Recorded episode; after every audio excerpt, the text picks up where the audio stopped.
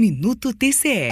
Em 2017, a Getop fez uma concorrência para o asfaltamento da estrada entre as cidades de Crixás e Nova Crixás a um custo estimado de 40 milhões e meio de reais. A empresa Auge Engenharia ganhou licitação, oferecendo um preço bem menor, 29 milhões 522 mil reais. Mas o que inicialmente parecia um bom negócio para o Estado escondia uma série de irregularidades que o Tribunal de Contas do Estado de Goiás encontrou ao fiscalizar o caso. Os projetos continham vários defeitos e serviços acumulavam um sobrepreço em torno de 3 milhões e 600 mil reais. A firma contratada ainda pediu um aumento e se tivesse sido atendida, o prejuízo seria superior a 5 milhões de reais. A obra foi paralisada e a AGETOP não apresentou justificativas aceitáveis. Por essas razões, o relator do processo, conselheiro Selmar Reck, propôs e o plenário do TCE aprovou, nesta quinta-feira, 25 de março,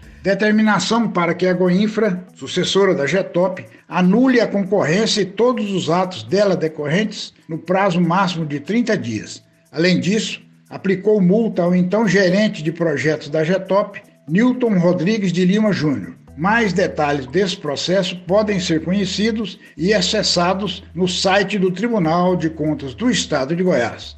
Antônio Gomes para o Minuto TCE.